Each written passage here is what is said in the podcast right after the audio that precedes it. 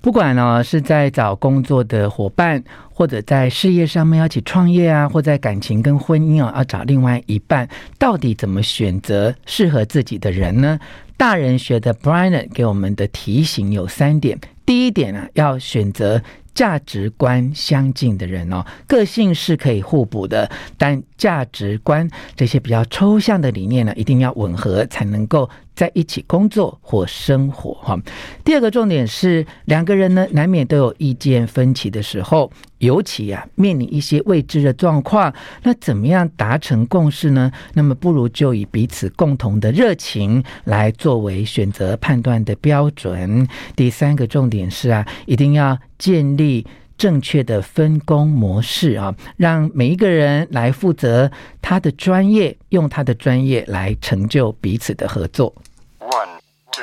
three, hit it. 吴若全，全是重点，不啰嗦，少废话，只讲重点。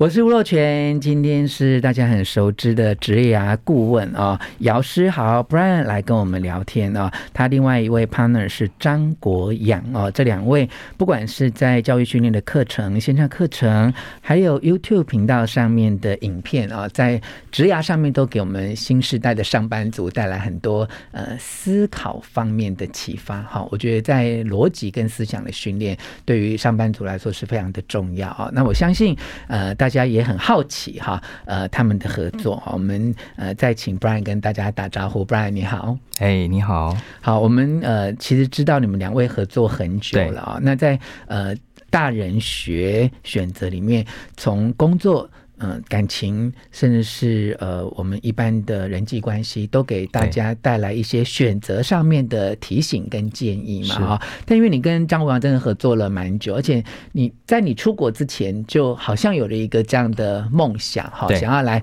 呃分享一些自己的一些看法，或跟张国阳创业哈、是呃，台湾人其实都会觉得说，哇，选择这个事业的伙伴很困难哦，甚至会觉得说，华人是很难合作的、 哦，是就是大家好像刚开始的时候都会有一些嗯、呃初衷哈、嗯但中间可能有一些波折啊，到对最后能够一起好聚好散。不论是在感情事业，最近这些影剧版的新闻，大家都觉得相对是困难啊、所以我们让 Brian 来现身说法一 下，我们在选择伙伴上面应该要注意什么？这也是大人学选择里面一篇很专门的文章在讨论的哦。你自己怎么是看？你跟张国阳其实是认识的很早，对不对？呃，对我们很早，我们是曾经一起在一家公司上班的同事，哦，是哦，对对对有一起骂过老板吗？呃，常常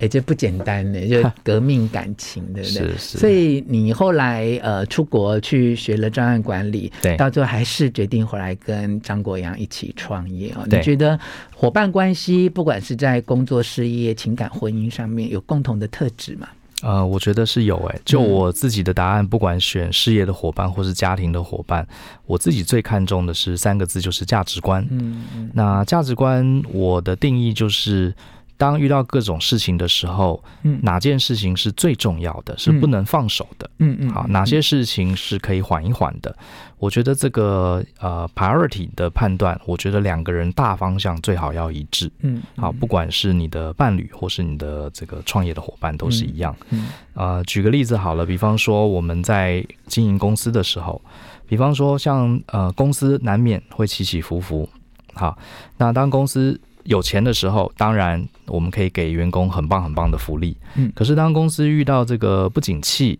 赚很少钱的时候，嗯你是要把这些钱放到自己的口袋里，先顾好老板自己的家庭，还是要好好的让员工先好好的养家？像这个，我觉得呃，其实不能说对错哈，因为有些老板他觉得我先要顾好自己，好，要不然我自己都挂了，公司也垮了。那有些人会觉得要雇员工，那像这种其实各自都有公说公有理，婆说婆有理。可是如果你们两个是创业伙伴，你们两个最好价值观最好是一致的。嗯否则这种事情就会有理说不清。对哇，这个观点很值得大家参考啊、嗯因为呃，另外一种说法嘛，就是我们要找互补型的啦，一个就很开创，另外一个就是非常懂得节制踩刹车。好，我们听到过很多对啊，最好是有这种互补型的。那呃，我们当然也呃听说过有一些伴侣，有些。是感情跟婚姻的，呃，有一个性子很急，嗯那另外一个可能呃稍微沉着稳定一些，然后他们彼此可以互补啊对。但从刚才 Brian 的自己自身经验哈，其实我们就大家说出不同的见解，嗯让听众朋友自己去做选择。你其实是觉得其实两个价值观一致，其实是对比较好。是个性上可以互补，可嗯是我认为价值观最好一致，因为价值观比较牵涉到一些人生比较大的选择，是，而且它没有对错，真的就是个人的偏好。嗯，对，，它层次稍微更高一点，而且是嗯对没有办法去说明跟辩论的啦对讲起来都对哈，，对，也都不对哈，就是看你们怎么样去有共识。这而个且它甚至比个性还难改变。嗯我的看法是这样，是对是是。那你跟张国阳的个性有互补吗？还是啊连个性都很像 呢？我们两个个性应该就我们同事的说法，我们两个个性蛮蛮互补的。哦，是互补的，对，嗯因为呃，张国良就他是比较内敛的人，是好啊，他很沉稳，很内敛。是哦那我的话就比较外向一点，喜欢交朋友，真喜的啊欢说话。对，哇，那我觉得你应该是一个闷骚型的 人，因为其实初次见面的时候会觉得 Brian 是一个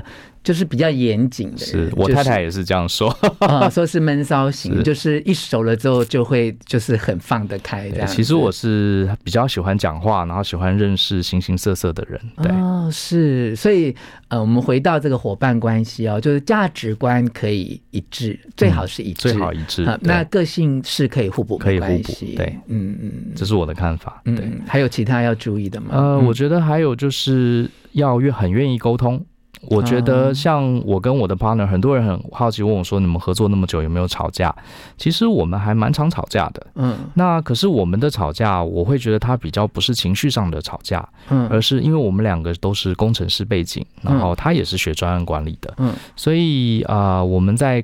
双方有不同意见的时候，我们会用一个论证的方式，嗯比方说今天就想要往东走，嗯我想要往西走，嗯，那是我就要自各自就要证明往东跟往西有什么好处。嗯来说服别人，而不是去批判别人的方向是错的。嗯对，这个很重要，因为很多创业者我也看过他们吵架，他们吵架是用批判说你的方向是不对的。嗯可是我认为比较好的争论方法应该是不要批判别人，而是你有责任说我的方向是对的，因为什么什么原因，然后对方也要这样讲，然后我们去综合考量嗯，谁讲的论述是比较合逻辑的。嗯我们大部分遇到经营有争议的时候，嗯我们有一个共识啊，嗯就是用这样的方式来论证。真的吗？哎这听是起来很理想化，中是间都不会有个人情绪哦。会讲是到激动的时候，嗯还是会越讲越大声。 可是就是到最后，就你知道吗？就两个人合作久了嘛，哦，不管是在嗯、感情啊，或婚姻哈、嗯或是这种事业伙伴的关系，因为你每天就像这本书的书，我们就要做很多决定嘛，嗯哈、是那我觉得人有时候再亲密的伴侣都有这种，也不叫做心结啦，就是久了之后就会发现说，你看我们十次的辩证啊，都这么理性嘛，对不嗯对？然后都讲我认为对的事情嘛，可能因为 finally 一定会有一个结果啊。 对，如果这个十次的选择，嗯，就七次都是 follow Brian 的是的论证哈，那我这个另外这三次都才是我的时候，其实长久不会有问题吗？其实讲到一个重点哈，嗯那我们在以经营事业来说哈，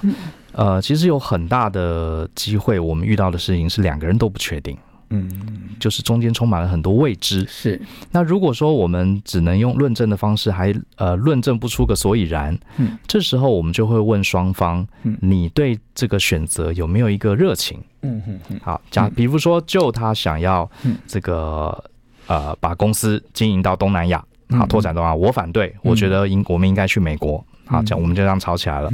那可是因为充满了未知，谁也不知道去东南亚好还是去美国好。嗯，可是这时候呢，就如果他说他觉得去东南亚，他有很有大的热情，嗯他有很大的愿景，嗯呃，这一点，可是我对去美国还好，嗯嗯好没有这么大的愿景，这时候我就会听他的。嗯嗯因为在这个状况下，其实充满了未知，我们永远不可能知道什么是对的。嗯，那这时候，我们就相信热情的力量。嗯，所以以，我觉得说，虽然我们这本书强调理性，可是我认为人啊，本质上还是感情的动物。嗯我也不相信人做什么事可以百分之百理性，嗯只是说呢，在啊、呃这个适度的状况下，加个百分之十、百分之二十的理性，常常会让我们看得更清楚。嗯，对，可是真的也有常常也有理性无法解决的问题，嗯那我们就相信 热情。嗯，对， 好，刚才讲到选择啊、呃，很多人都以为越重大的决定啊、一定都是越理性啊、其实，呃，我早期在科技公司工作，也接受很多行销跟业务的训练啊、我年纪很小，二十几岁的时候就知道。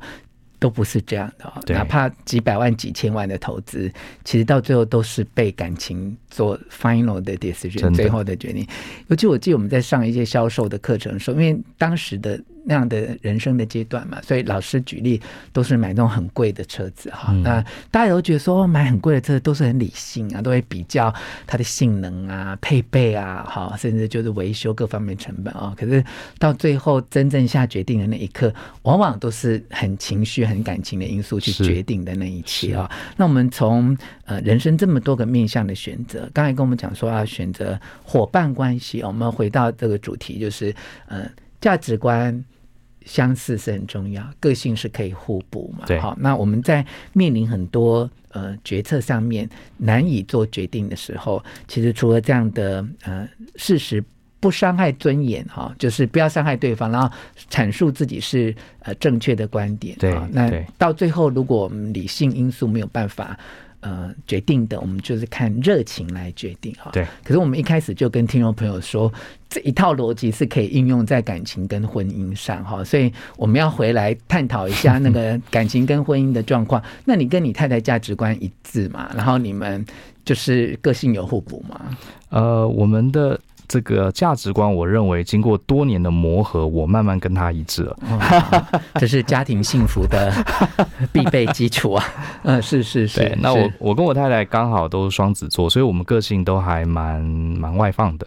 对是哦，。对，可是双子座是不是在做决定的时候都是很困扰的、啊？非常这个是是三分钟热度，你们就是有你们本身里面已经有两个人，两个人再加起来有四个人，是就有是四个意见不断的在真的挣会这样扎当中。 不过后来我们相处久了，发现我们自动找到了一个分工的模式嗯，啊，比方说今天出门要吃什么，或是 这一类的东西，嗯我太太非常快速就可以决定，她很清楚知道她要什么，我就很疑嗯惑，我常常站在那个麦当劳，哇，十二种餐到底要选哪一个？我可以站个五分钟都不知道选什么，她就很快。嗯嗯那这种事情我就会交给她决定。嗯，那像家里，比如说呃理财啦嗯啊这类的事情嗯，呃他没兴趣，他就全部交给我决定，嗯所以久而久之也形成一种分工，嗯嗯所以倒也相安无事。嗯嗯，可对是这种分工哈，其实我觉得牵涉到两个很重要的，一一个就是信任，哎就是对我很信任你做的决定，就算是你喜欢的，可是你也不至于让我觉得。太糟糕哈，是就是是你会信任，除了他的专业的判断之外，其实还有一种就是对我的理解跟尊重嘛。对好，所以我觉得对这个还蛮重要。那第二个其实就是说，分工其实就是要讲好，而且要彼此很严守这个分际哈、就是不能我们讲好了，就你又再来干涉我的决定，然后等到我轮我做决定的时候，你又在那边。就是很多意见， 意见这样啊对，这就是很困难，就很烦对，那其实你在呃这本新书《大人学选择》里面，其实，在感情跟婚姻上面也给大家很多建议跟对提醒啊、譬如有提到说，爱情总是不顺遂哈、嗯因为你总用着错误的筛选机制哈、可以跟我们聊聊，其实呃。我们常会误判一个人好不好，对不对？其实做事业、选员工也是啊。我们有些人都会觉得会看错人，那么对怎么去筛选这些东西呢？我觉得筛选是一个大学问哈，嗯我自己也不敢说我每次都筛选的很好嗯，那只是我观察我自己，还有观察我身边的一些伙伴，很多人呃他筛选常呃如果筛选一次两次不对，通常可能归咎于运气问题，嗯嗯如果说他，比如说他选人生的伴侣，他嗯永远选到的是一个渣男或是一个这个只要他钱的女嗯生，如果持续多次都是犯这样的错误的话，嗯嗯那我觉得很有可能就是他自己释放出了一个不对的讯息。嗯，好，我举个例子，比方说一个男生他认识女生，呃，还没有交往，他就很强调自己很有钱，他就要展现他的跑车，展现他嗯的名表，那这就是他放出来的一种筛选器。嗯，嗯那今天他有十个女孩子知道他很有钱，嗯这时候最爱钱、最在意钱的那个女生，一定会跟他走得近。嗯哼那比较重视感情的，也许就觉得，哎呀，你都是铜臭味，我要离你远一点。嗯，所以他自己释放的讯息会决定什么样的人留在身边。哦其实职场也是一样的。嗯嗯，所以嗯当然每呃理论上是这样哈，如果只选择一次。呃，遇人不淑，偶尔一次两次，嗯那通常可能不一定是自己的问题。嗯，可是我们应该从每一次的错误中学习。嗯那学习的方法不是去想要改变对方，嗯而是去思考我自己是不是有放出不对的讯息，只吸引固定的人来。嗯，就像是呃花蜜会吸引蜜蜂嘛，嗯，那其他臭臭的东西就会吸引别的昆虫。嗯对嗯，我是相信这个理论的，所以要一直很确定自己释放了什么样的讯息。是但你是。辅导很多这种三十岁到四十岁中间的上班族时代的朋友哦，对会不会其实很多人他的困难就在这里，因为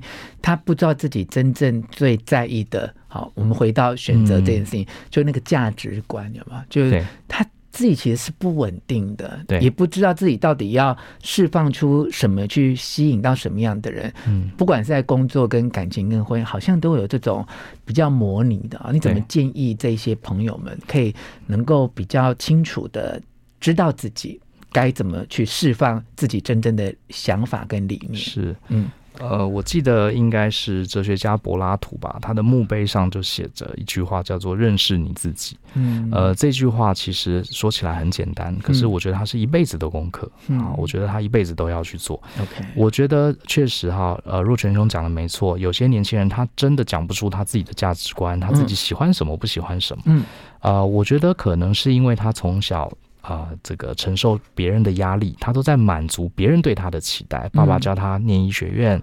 然后妈妈教他赶快结婚，嗯买赶快买房子，嗯他都在服务别人，所以他很少反观说我自己是什么样的人。所以一直嗯到三十几岁，他很难回答自己是什么样的人。是是，那我觉得，嗯、过往已经过去了，不能再改变。我会觉得，不管他现在几岁，嗯应该好好的去内观自己，好好跟自己对话了哈。嗯那我认为跟自己对话也不是呆呆的坐在家里发呆，嗯而是我觉得阅读或是听呃 podcast 或是广播，嗯呃，你可以用另外一种方法来听，比方说，你可以随着这个广播节目，比如说像今天啊，我跟这个若轩兄在访问，你也可以想，哎，Brian 哪里讲的深得我心，哪里讲的我不认同。嗯你透过别人的对话、别人的思考或别人的书，当成嗯自己的镜子，嗯，慢慢你就形成一个你自己的版本。是是，对，我觉得这个是蛮嗯重要的。就刚开始的时候，你所认同、你所相信的，就是最接近你的价值观嘛对。但对后来有一些东西，你愿意看了、听了之后，